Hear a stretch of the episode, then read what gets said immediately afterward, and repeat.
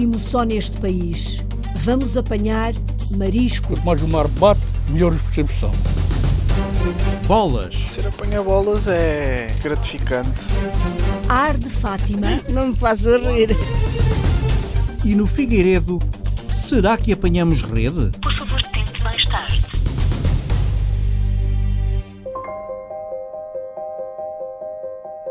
Há uma aldeia em Torres Vedras onde muitas vezes as pessoas têm que sair de casa para falar ao telemóvel. E também é difícil apanhar transportes. Passam lá poucos. A Rita Colasso foi de carro ouvir histórias da vida de alguns moradores do Figueiredo. Fica à beira da A8, saída Torres Vedras Sul. Bom dia. Olá, bom dia. Por entre as pás dos moinhos de vento modernos e um ou outro dos mais antigos, ajeita-se o Figueiredo. É um sítio lindo. E lá mesmo no alto, quase a casa mais alta do lugar, moram Júlio e Olga, com vista para a Serra da Archeira. Estamos a 5 minutos de Torres Vedras, só que depois temos algumas dificuldades. O que é que não se consegue apanhar aqui? Não se consegue apanhar rede de telemóveis dentro de casa, a internet e os telefones fixos de vez em quando falham, televisão só por satélite e não pode estar de chuva nem estar nublado. Uh, transportes. Podemos ir para Torres de transporte às 7 e meia da manhã e às 8 e podemos vir de Torres às 2 e meia, às 18 e 15 e às 20, 20 horas. Dois para lá e três para cá. E depois é o nosso dia a dia que se torna complicado. Júlio não é filho da terra, veio ao sabor do coração para casar e viver com Olga. Aqui já tiveram a filha, agora com 22 meses. Mas é Júlio quem mais sente aquilo que por aqui não conseguem apanhar. Não é fácil. O que é que o Júlio faz? Eu sou gestor de segurança. Eu sou gerente numa empresa de restauração. Eu pelo país inteiro. E a Olga? Em Torres Vedras. Mas o Júlio, isto deixa um bocadinho chateado mesmo. Eu vejo que fica assim Fico. triste. Fico. Custa-me. A emoção toma conta de Júlio. Levanta-se do sofá, quer recompor-se. Olga completa ao marido. Eu, eu penso porque ele, ao morar em Corroios e toda a vida dele, a infância dele foi em Corroios. E ele tinha autocarros a toda a hora, ele conseguia se movimentar. Ele, aliás, há uma coisa engraçada que é, eu tirei a carta aos 18 anos, porque aqui toda a gente tira a carta aos 18 anos. Tem que ser, não é? É uma necessidade, sim. E então, e eu comecei a namorar com ele aos 17 e aos 18 tirei a carta e sempre foi o, o meio de transporte dele, ou era o pai ou era eu, quando íamos passear a algum lado, mas ele sempre teve muita facilidade para ir para Lisboa estudar. No dia que ele pensámos em casar e mudar esta vida, a primeira coisa que ele foi fazer foi tirar a carta. O, o Júlio, há poucos dias, uh, fez um desabafo no, no, Facebook, já com algumas destas questões que a Olga falava. Porquê é que sentiu necessidade de fazer esse desabafo? Porque é, um, é uma mistura de todas as situações, com, com empresas de telecomunicação, com a Câmara, com a Junta de Freguesia. Olga tem o telemóvel ligado em cima da bancada da cozinha. Júlio afasta-se um metro, coloca-se num dos poucos sítios com um traço de rede e liga à mulher, ali mesmo ao lado. Por favor, tente mais tarde. Obrigada. For the moment, it is not possible to establish a connection to the number. Como podem ver, isto está ligado. Pode lá e carregar no botão que ele está ligado e está com tudo. Isto é o vosso dia a dia. É, é, é uma das coisas que me chateia mais é esta. Vivemos aqui há três anos e ainda não conseguimos tentar perceber. Flutua muito, mas às vezes aqui encostado ao pilar dá, outras vezes temos que ir para, para a beira da janela, ou não dá e temos que ir para a rua. E na rua dá. Na rua dá. Na rua dá. Na rua, no meio da estrada, dá. Acontece muitas vezes. As pessoas ligam-me ou eu quero informar a creche da menina que, que hoje ela não vai e o que acontece é não a estou a ouvir, não a estou a ouvir, não a estou a ouvir e tenho que ir para a rua para poderem me ouvir. E quem é que mora aqui, sobretudo em Figueiredo? É uma aldeia muito envelhecida? São mais ou menos quantas pessoas? Uh, a aldeia tem já algumas pessoas de idade que, que têm algumas dificuldades de transporte, que têm, têm alguns uh, apoios de instituições que vêm ajudar e assim, e tem alguns casais já, já têm alguns casais jovens com filhos nas escolas. Que estão a regressar à aldeia? Estão a regressar à aldeia, sim. As pessoas da, da minha geração, entre os 30 e os 40 anos, quando casam, tentam ficar na aldeia. Como é que se consegue quem não tiver transporte próprio? É um bocadinho complicado. É complicado, é através de, da boa vontade dos vizinhos. Por exemplo, eu vou muitas vezes às 10 da manhã pôr a minha filha à escola e vem-me aí a vizinha bater à porta: Olga, hoje vais a Torres? Vou, podes-me levar? Claro. Então, é assim. Oh, a que horas vens? Ah, venho às 5 e meia ou às 6. Então, olha, depois posso ir lá ter contigo ao teu trabalho. Vamos à rua, ao lugar onde se fala ao telemóvel, chamadas com vista para a serra, quase temperadas pelo mar. Depois há outras situações que me custam no Figueiredo, por exemplo. Vou falar iluminação pública. Temos um posto partido desde o ano 2009 do temporal. Caiu o globo, nunca mais houve luz. Tiraram a luz daqui, nunca mais vieram. Situação complicada na região oeste. Houve muitas árvores foram derrubadas. Só em Torres Vedras, a Câmara estima que haja 30 mil pessoas sem energia. O presidente da Junta, que fica no centro de Torres Vedras, há de reconhecer alguns problemas do Figueiredo. Mas agora Mariana está à porta, neste lugar de ruas íngremes. Está à porta, com duas facas na mão. Que idade tem? Já sou muito velha. Já tenho 80 anos. Já 80 anos. E está aí com duas facas na mão. Isso é para quê? O que é que vai fazer? Olha, era para amolar e amolar as facas. Ah, vai amolar. Como é que se amola as facas? Uma na outra? É. Ah, mostra-me lá. Não, mas jeito de outra maneira é assim, ó. A senhora vive aqui sozinha? Vive aqui Não, tenho, tenho o meu marido.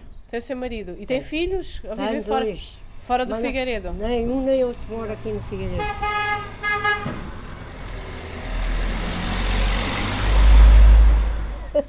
Falta-lhe aqui alguma coisa ou tem, ou tem cá tudo?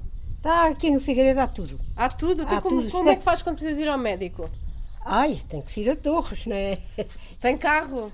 Eu, eu agora não tenho, é, o meu marido não conduz. Como é que fazem? Vão, de, vão de Põe meus filhos que vão connosco. Vêm cá buscá-los, não é? Buscá-los e pô. Não vá. É assim. Continua lá aí a amolar as facas. Eu está aí a amolar as facas, ó, é assim. Não, não sei de outra maneira. Obrigada, adeus, bom dia. Então, olha, boa viagem. A viagem continua pelo Figueiredo, Conselho de Torres Vedras, onde o vento deu morada ideal a um parque eólico e faz coro com o ladrar do cão, com a água do chafariz, com o trator que passa, os sons que dão sossego ao lugar. São 8 quilómetros daqui até à Junta, onde está Francisco há sete anos. Ora bem, Francisco João Pacheco Martins, Ele é que é o presidente. presidente da Junta de Freguesia de Santa Maria, São Pedro e Matacães, eh, do Conselho de Torres Vedras. Eh, Estas três freguesias em conjunto englobam uma população residente de cerca de 25 mil habitantes, eh, que é praticamente um terço da população do Conselho de Torres Vedras. O Figueiredo hoje em dia, e falando mais particularmente do Figueiredo, porque é isso que estamos aqui a fazer, é, um- é uma aldeia muito pacata, muito sossegada, eh, com muita qualidade de vida, mas que se calhar por não estar na parte litoral eh, tem pouca capacidade de atração. Mas estes desabafos das pessoas que de facto sentem que o, o Figueiredo eh, está um bocadinho esquecido, ahm, consegue compreender esta, esta quase desilusão? Consigo. Eu vou dizer que consigo. Consigo porque eu consigo me pôr no lugar das pessoas. Os desabafos das pessoas são verdadeiros. Eles não dizem, eles não dizem mentira nenhuma. Quando se diz que há um buraco é porque o buraco lá está. Atenção. A grande questão é sempre o que fazer para. Como é que nós conseguimos potenciar cada território? Eh, Esse é que é o grande problema. Nos primeiros quatro anos, quando era só freguesia de São Pedro, eu, eu próprio me deslocava lá mais vezes Ao Figueiredo. ao Figueiredo. Hoje, nestes últimos três anos, me desloquei lá menos vezes, mas isso é normal, isso é Foi lá? claro, como é óbvio, isso é óbvio, obviamente que lá fui. Mas é esta maldade que eu costumo dizer que nos fizeram quando decidiram unir freguesias por este país afora, fez com que perdêssemos eleitos locais, pessoas mais próximas. O que é que no seu caderno de encargos já foi atribuído nestes últimos sete anos ao lugar do Figueiredo? Olha, eh, recuperamos largos que lá existiam, recuperamos lavadores que lá existiam quando nós lá chegámos eh, e tudo o resto que as pessoas de nós necessitam. E em relação ao parque de merendas, há lá um parque de merendas que tem uma iluminação pública, a iluminação que não existe ou está partida, o que é que a Junta de Freguesia pode fazer em relação a isso? Eh, o caso da iluminação pública que existe ali, existe um ou dois candeeiros que não estão a funcionar. Uh, fruto deles, desses mesmos não estarem recepcionados uh, pela entidade competente, que era a EDP, portanto é uma estrutura que temos que ser nós Câmara, nós Junta de Freguesia e nós Câmara com os nossos meios a resolver. Isso dificulta-nos um pouco o trabalho, uh, porque não temos eletricistas nem, nem, nem, nem, pessoal desse género, mas vamos tentando procurar. Então como é que se resolve aqui o problema?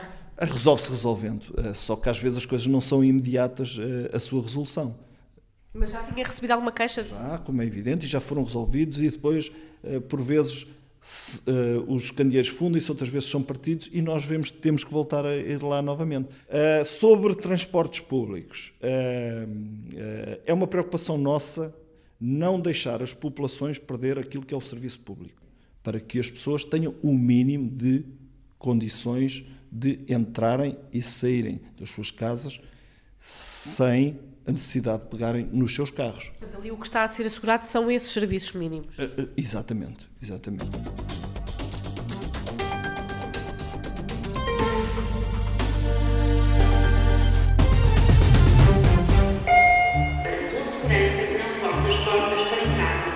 Apanho os transportes públicos todos os dias.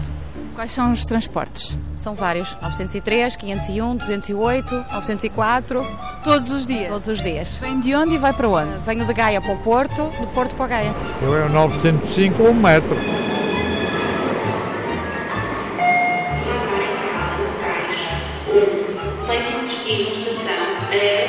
Temos autocarros modernos que antigamente não havia.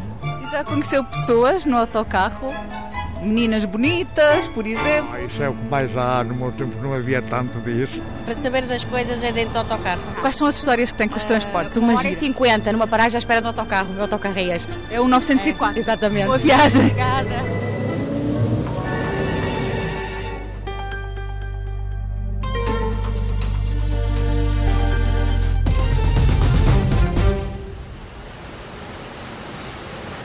Estão agarrados às rochas lá no fundo das falésias.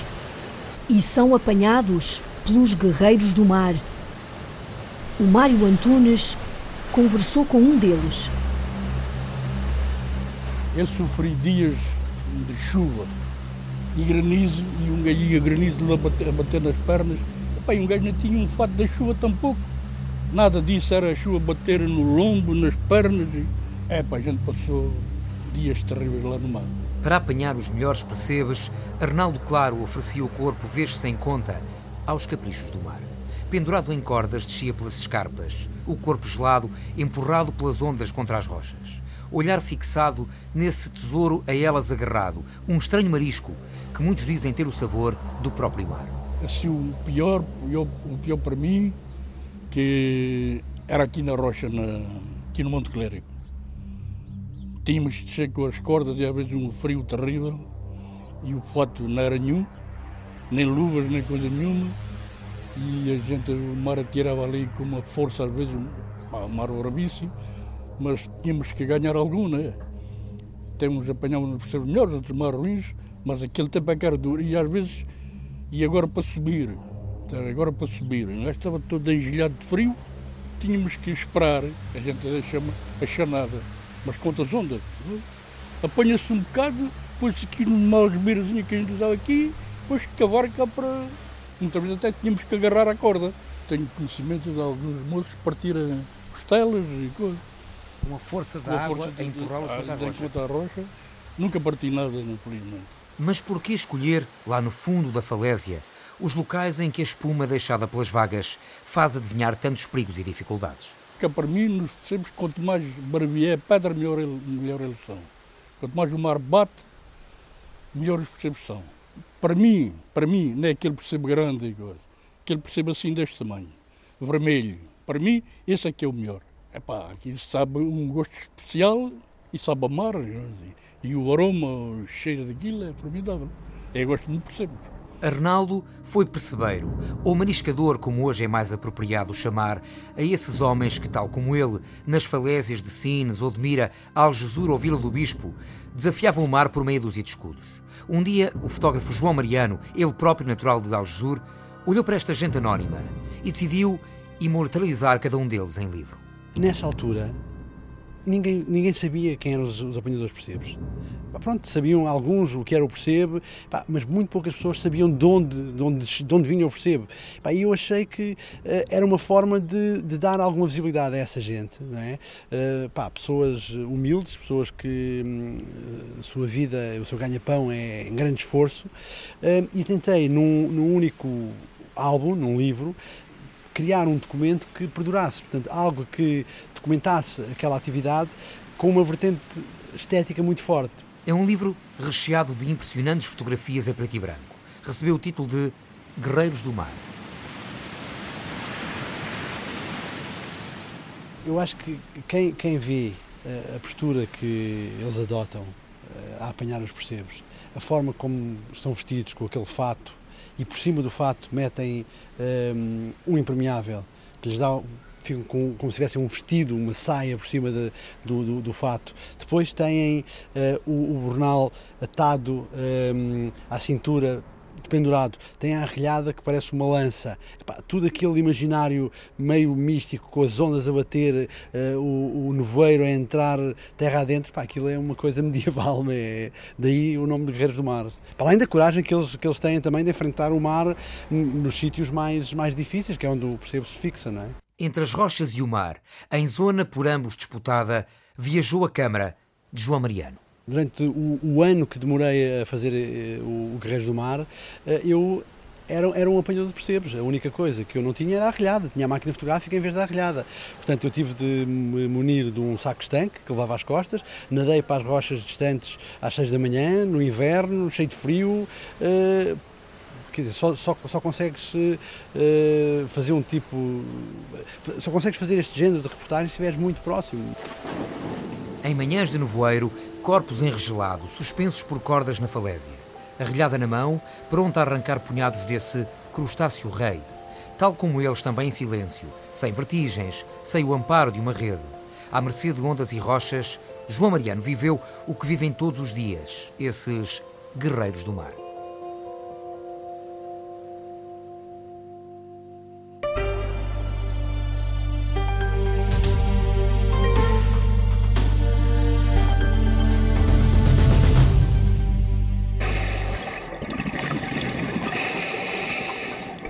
Mergulhar para apanhar algas. Quem o faz, às vezes apanha um susto. O Miguel Bastos foi ao Hospital de Matosinhos conhecer um grande cilindro onde se curam doenças com oxigênio. É conhecida como a doença do mergulhador. Debaixo d'água, os mergulhadores respiram sob pressão que pode aumentar com a profundidade. O azoto pode-se acumular no corpo, mas depois deverá ser libertada à superfície. Mas às vezes formam-se bolhas nos tecidos, o que pode provocar lesões graves. O médico Oscar Camacho lida com vários tipos de mergulhadores. Por exemplo, os apanhadores de algas. Que mergulham com um tipo de escafandro que se chama semi-autónomo. O que é isto o semi-autónomo? Semi-autónomo significa que há um compressor no barco que aspira o ar e depois uh, transporta-o através de um tubo longo, com metros de, de comprimento, até ao sítio para onde os mergulhadores respiram, portanto, num bocal que tem na boca. Estes mergulhadores estão no fundo, não usam garrafas de mergulho, uh, portanto, porque o ar vem cá de cima, mas estão sempre à profundidade onde a alga está, que habitualmente entra nos 5, 6 metros, às vezes pode chegar aos 8 metros, e estão aqui períodos de horas a apanhar esta alga. É? Os apanhadores de algas não vão além dos 8 metros de profundidade, mas há mergulhadores que podem descer para lá dos 40 metros. Paulo Franco é mergulhador, leva mais de 20 anos de carreira militar. Os mergulhadores têm um leque de missões bastante amplo, é? desde o apoio à esquadra, em que no fundo é, são trabalhos sub, sub, subaquáticos na área de interesse uh, da Marinha, na área de jurisdição marítima, onde é necessária a nossa intervenção. Tem muitas vezes ligado também à, à busca e salvamento e à, e à, segurança no mar e nas, nas, Eh, nas águas interiores também, muitas vezes, esse, apoio era solicitado. Tem toda a componente uh, mais militar, uh, das operações especiais, de inativação de engenhos explosivos. Mas também de manutenção e reparação dos barcos, como simples limpezas de rotina a hélices e lemes. Grandes equipamentos como portos, pontos ou plataformas de petróleo instaladas no mar também recorrem a mergulhadores profissionais. Todos os mergulhadores têm que fazer exames anuais, são obrigatórios. E é bom que assim seja, diz Pedro Piteira, mergulhador profissional, claro está, instrutor de mergulho recreativo. O check-up é o check-up e é obrigatório. Também para nós sabermos como é que estamos a nível de saúde, porque às vezes podemos nos sentir bem, mas haver qualquer coisa que não está tão bem quanto isso, não é? Paulo e Pedro estão aqui para consultas de rotina, mas a unidade de medicina hiperbárica do Hospital Pedro Espano, coordenada por Oscar Camacho, está habituada a receber casos urgentes e complicados, como a já referida doença do mergulhador. Se o tempo de mergulho que eles fazem é excessivo, se fazem esforços para lá do normal. Se fazem esforços quando saem do mergulho. Este azoto que está nos tecidos pode formar pequeninas bolhas. É um bocado como quando nós abrimos uma garrafa de Coca-Cola uma garrafa de cerveja rapidamente e as bolhas libertam-se. É exatamente o que acontece nos mergulhadores. E essas bolhas podem encravar em determinadas partes do corpo e provocar alterações, é? desde dificuldade em mexer as pernas, perda de sensibilidade, enfim, um conjunto de sintomas variado uh, que faz aquilo que se chama a, a doença dos mergulhadores ou a doença de descompressão. Nestes casos, é preciso agir com rapidez. A pressão do oxigênio serve para expulsar o azoto acumulado no corpo. Esta doença tem que obrigatoriamente ser tratada dentro de uma câmara hiperbárica. E tem uma janela de tratamento curta, quanto mais rápido, melhor. Depois das duas horas de se instalar, isto é, depois de saírem da água e se instalar este acidente, passadas duas horas, a probabilidade de nós conseguirmos tratar vai diminuindo. Não é?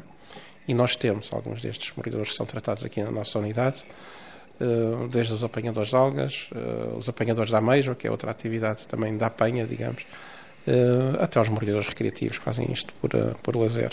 Vamos lá então ver a câmara hiperbárica, onde os doentes são tratados com oxigênio em doses muito generosas, com uma pressão que é duas vezes e meia mais elevada do que a pressão atmosférica.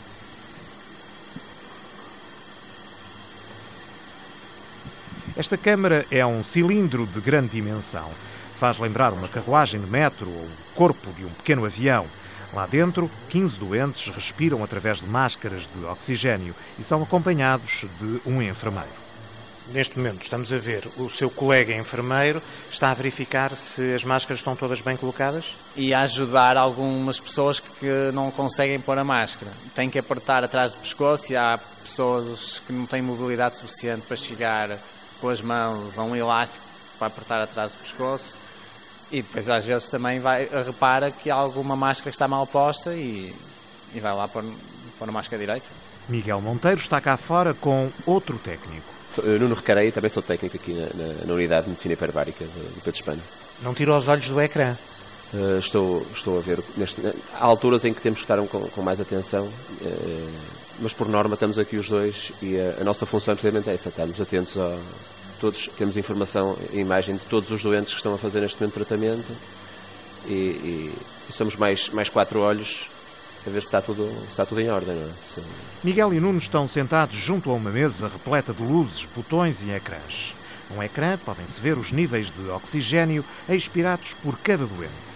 No outro ecrã, temperatura, umidade e concentração de oxigênio dentro da câmara. No terceiro ecrã está a imagem de cada paciente.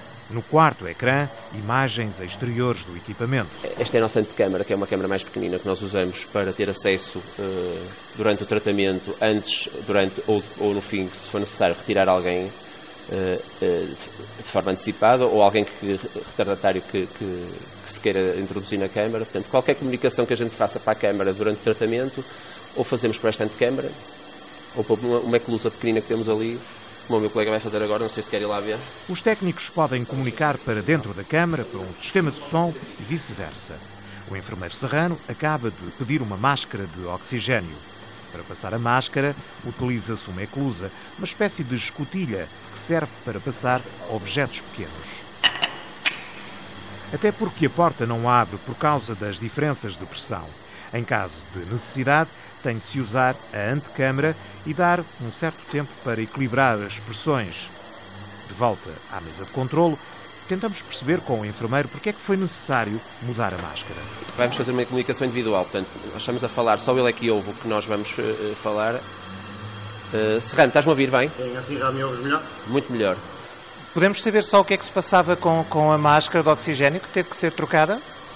Uh, sim, era uma questão de adaptação relativamente ao tamanho. Uh, há, há caras mais difíceis de, de, fazer a adaptação com os dispositivos que temos.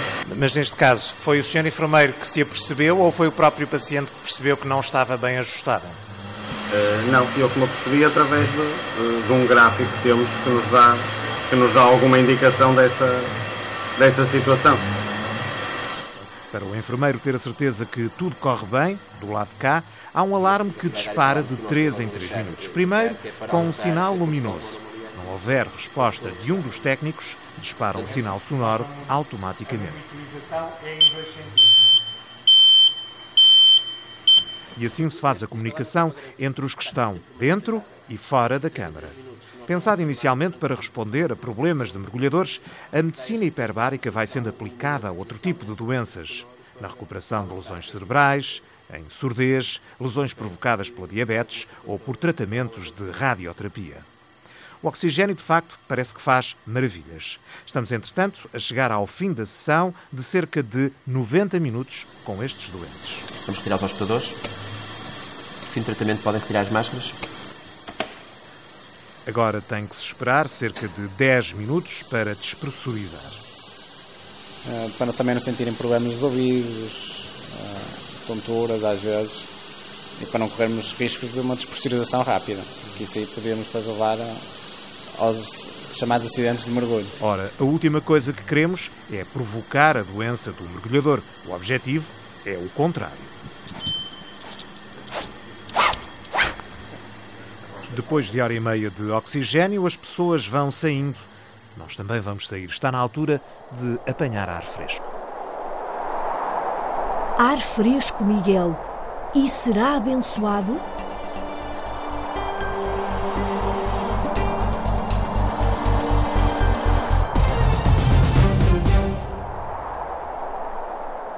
Ana Isabel Costa, compraste uma lata com ar de Fátima? Ar abençoado de Fátima é vendido numas latinhas pequenas, redondas, decoradas com a imagem de Nossa Senhora e dos pastorinhos e envoltas em papel celofane transparente. Não me faço rir. Já vamos cheios de ar abençoado. Pois, acredito. Eles vendem tudo, fazem negócio com tudo. Depois chega lá, abre, abre a latinha e vai apanhando um ar de vez em quando, um bocadinho, não é?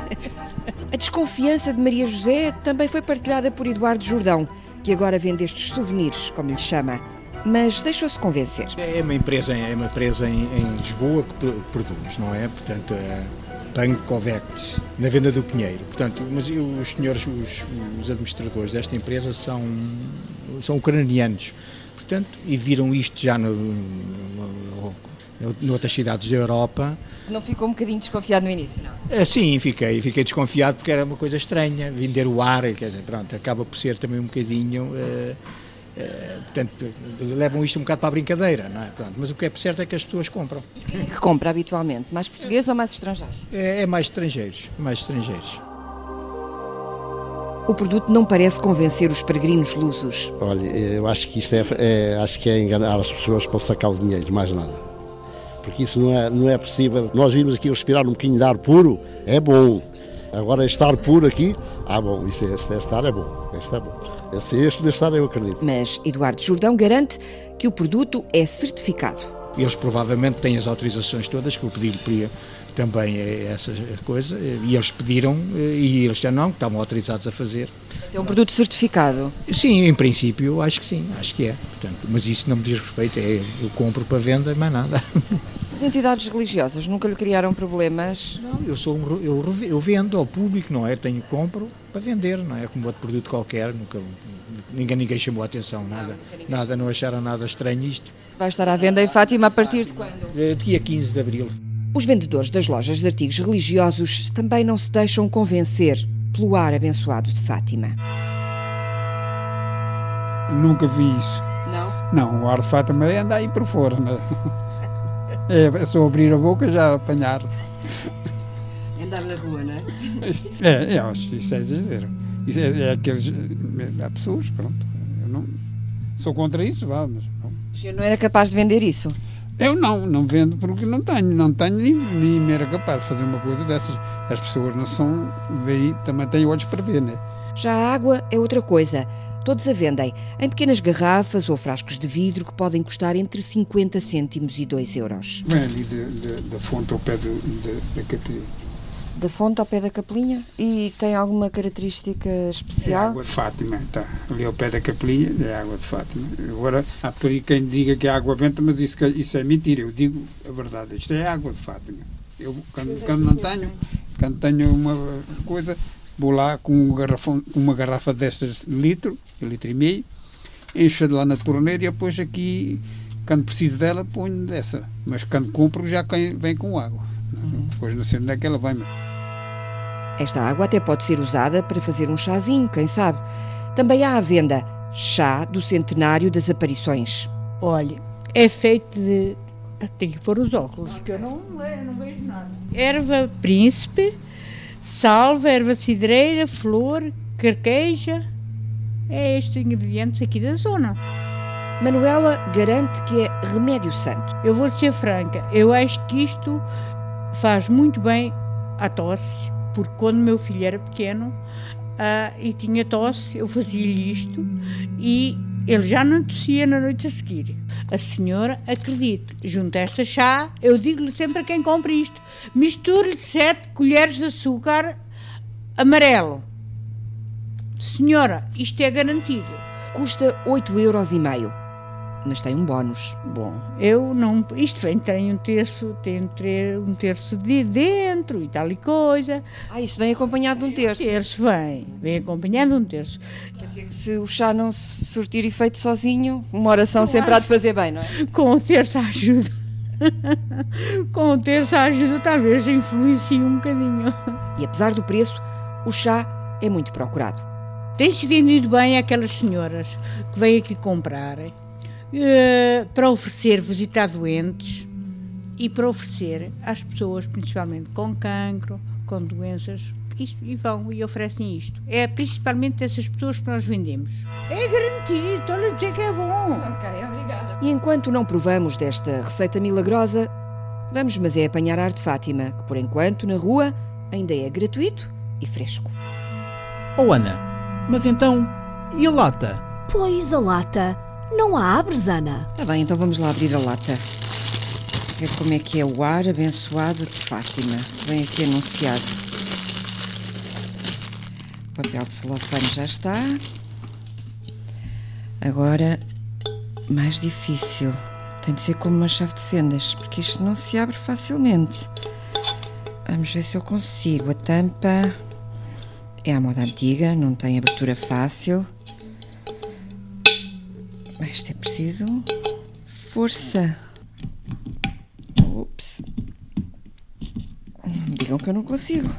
Consegues. Vá, força. Já está. E então? A que é que te cheira? Este cheira-me a metal. Não cheirava a grande coisa. Não tem grande cheiro, confesso. E olha que eu vou muitas vezes a Fátima, melhor apanhar ar diretamente da rua. Quem diz a verdade Tentámos falar com a empresa responsável por estas latas de ar, mas não nos atenderam nem responderam às mensagens.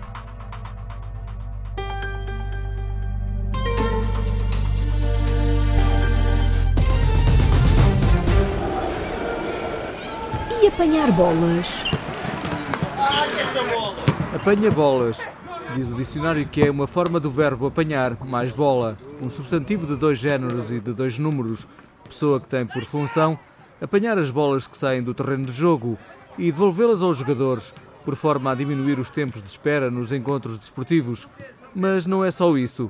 É uma atividade que nem todos os jovens conseguem alcançar. Horácio Antunes, então que histórias é que te contaram jovens apanha-bolas aí na académica? Escutem a felicidade do Guilherme. Penso que toda a gente gostaria de ser, não, não há palavras para, para descrever o quão felizes somos. Agora a do Henrique. Ser apanha-bolas é algo incrível porque estamos mais perto dos jogadores do que qualquer adepto no, no estádio. E agora a do João. Ser apanha-bolas é, é muito gratificante. Quando somos mais novos, poder estar de perto e a servir os nossos ídolos. Apanha-bolas, no Brasil mais conhecidos por gandulas, em Portugal, a função nos campeonatos profissionais da Liga de Futebol está regulamentada. Os jovens têm que ter mais de 8 anos e não podem ultrapassar os 16. Guilherme, Henrique e João são três jogadores de futebol da Associação Académica de Coimbra. Guilherme e Henrique têm 14 anos, jogam na equipa de iniciados e discutem a fase de apuramento do campeão nacional.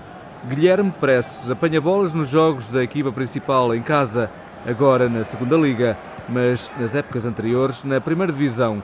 Explica na Antena 1 porque é tão feliz por ser apanha-bolas. Acho que é uma experiência incrível também podermos acompanhar o nosso clube do coração e é um privilégio jogar num clube como a Académica e nos darem estas oportunidades incríveis. Há histórias para contar depois ao fim de, de cada jogo ou não? Há sempre, há sempre episódios que nos fazem rir um pouco, também episódios que nos fazem chorar um pouco. Por exemplo, tive colegas meus que foram apanha-bolas no jogo do ano passado, em que a Académica desceu frente ao Sporting de Braga e acho que é sempre um momento muito difícil de digerir. Esse é um momento mau, mas há outros eh, de muita alegria também, não é?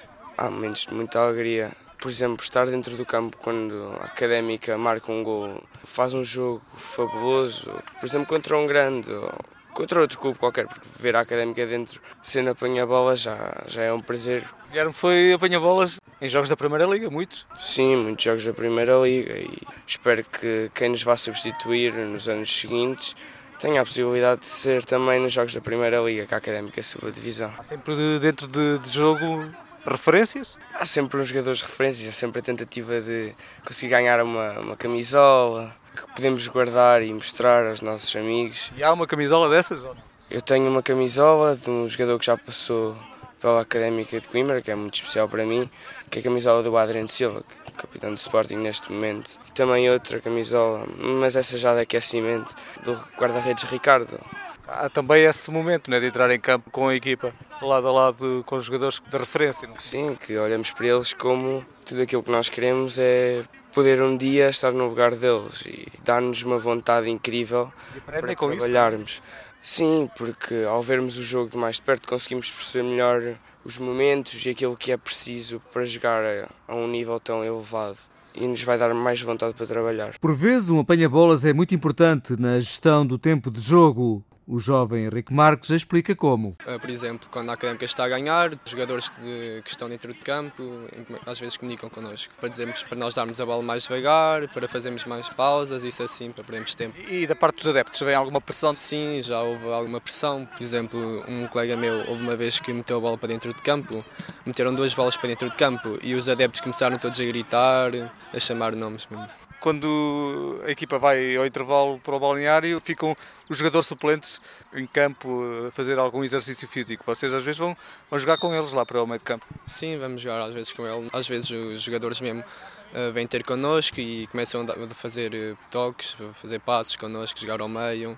E quando se entra em campo de mão dada, como é que é? É algo incrível porque entrar com os jogadores, mão dada, estar lá alinhados, toda a gente a bater palmas, parece que somos nós que vamos jogar. Jogar nas camadas jovens do seu clube, ser apanha-bolas e um dia jogar na equipa principal.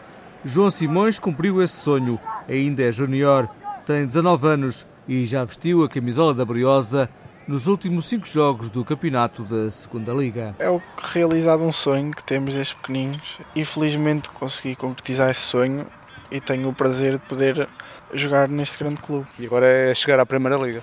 Sim, pela Académica. João Simões começou na Académica, jogou vários anos nas camadas jovens do Sporting, falta jogar na Primeira Liga, já cumpriu vários sonhos, até mesmo o de apanha-bolas. Também é preciso saber ser apanha-bolas mas é um bocadinho assim, nem todos podem, podem ser apanha-bolas. Tem técnica, é? É preciso saber? Às vezes, às vezes é preciso gerir ali um bocadinho, quando a equipa está a ganhar ou a perder, mas não, não é, não é difícil ser apanha-bolas. E quando se é apanha-bolas, é porque se joga também já numa, numa equipa das camadas jovens do clube, não é? Sim, exatamente. Normalmente são os, os mais novinhos que têm essa, essa função. Lembra-se de algum jogador quando era mais novo que queria ser como ele? Lembro-me do, do Marinho, que agora é meu colega, do Éder, do Edinho, do Diogo Valente, pronto, os jogadores da AKM. Também cheguei a ser apanha-bolas no jogo do Porto, na altura que tinha o Hulk, o Elton, o Raul Meireles. Chegou a falar com algum deles? Cheguei, cheguei a pedir a camisola ao Hulk, mas ele não me deu na altura. E episódios que tenha tido como apanha-bolas? Algum caso caricato? Já, na altura nesse jogo com o Porto, na altura o Porto não estava a ganhar e eu demorei a, a repor uma bola e levei um, um raspanetezito. Na altura foi do Raul Meireles, que ele estava ali perto, mas nada de mais. Há mais raspanetes ou mais elogios? Mais raspanetes. Normalmente quando não se está a ganhar e os apanha-bolas demoram a, a repor as bolas. Depois foi para o Sporting e aí também foi apanha-bolas ou não? Sim, várias vezes da, da equipa B principalmente e dos Júniors, mas nunca esqueci apanha-bolas dos séniores. Há limite de idade para ser apanha-bolas? Há, há. Penso que é a partir dos 16 anos que não se pode ser apanha-bolas. Em cada jogo, depois das emoções de estar perto dos seus ídolos, o apanha-bolas mal soa o apito final, corre para ver se consegue apanhar uma camisola.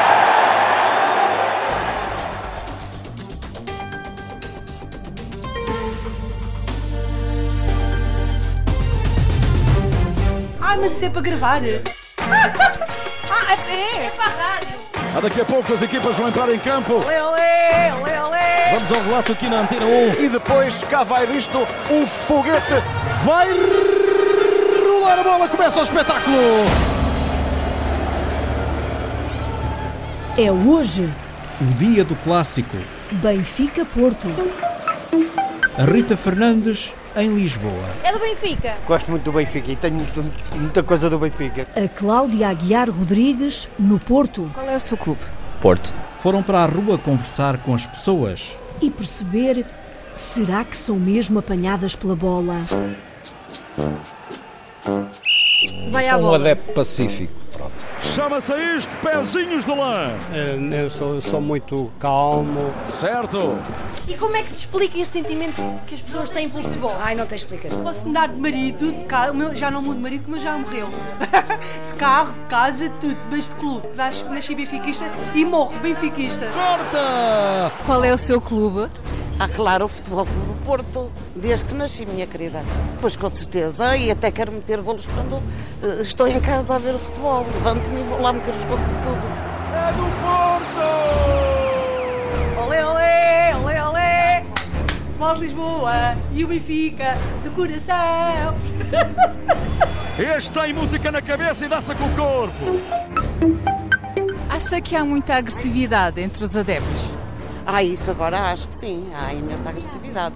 Qualquer desporto, especialmente o futebol, eh, é, é, para já é um negócio, a nível dos jogadores e tudo isso. E depois as pessoas também acho que não, não sabem comportar-se devidamente a ver um, um desafio de, de um desporto, não é?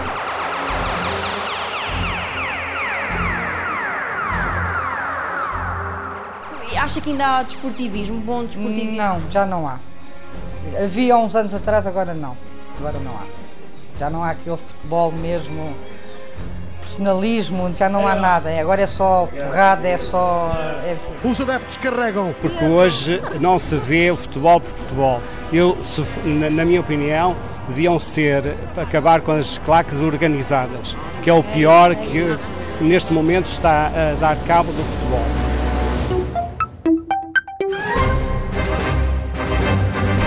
Já fez por amor ao seu clube? Chorar.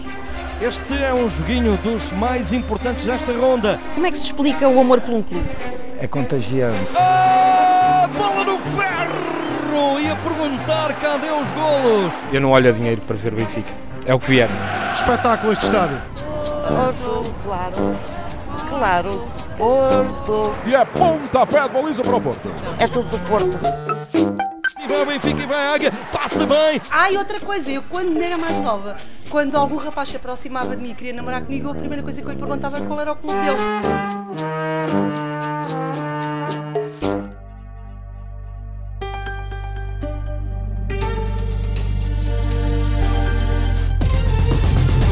Produção de Rita Colasso e Sandra Henriques.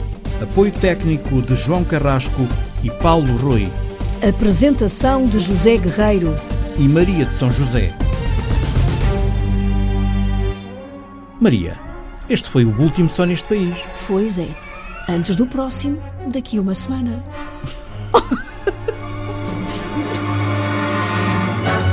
Anda feito de maluco. São tantos que a gente nem sabe em qual lado pôr. Vitória. E já, e já ficou assim muito apanhado na sua vida? Assim apanhado por alguém? Apanhou-me. Apanhou-me a minha mulher, cuidado, olha. Olha, apanhada fiquei agora há pouco tempo, fiquei a, estava aflita para ver se conseguia arranjar um bilhete sócio, um cartão sócio para ir comprar o bilhete.